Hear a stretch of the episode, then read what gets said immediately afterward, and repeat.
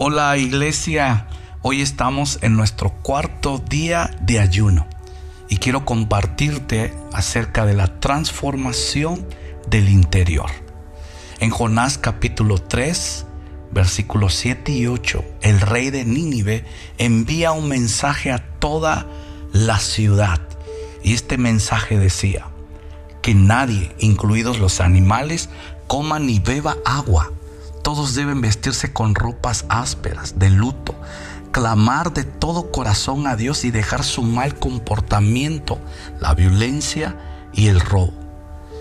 Estos pasajes nos recuerdan que en un ayuno tan severo como el que ordenó el rey de Nínive, se correspondía con la inminencia de la destrucción, con el peso de la muerte que estaba a las puertas de la ciudad podemos estar seguros de que si el pueblo de Nínive se hubiera abstenido de alimentos, pero no de la maldad que había de continuo en su ciudad, el juicio se hubiera ejecutado sin tardanza.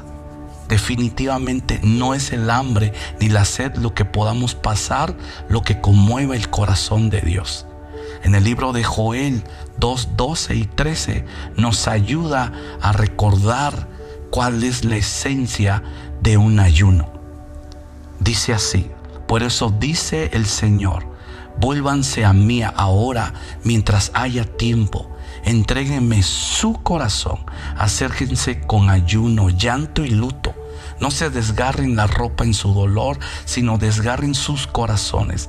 Regresen al Señor su Dios, porque Él es misericordioso y compasivo, lento para enojarse y lleno de amor inagotable está deseoso de desistir y no de castigar. El ayuno no es para flagelarnos, para sentirnos castigados. El ayuno es para correr a su gracia y su favor que nos ha dado el Señor y podamos transformar nuestros corazones. Un verdadero ayuno comienza en el corazón. Amén.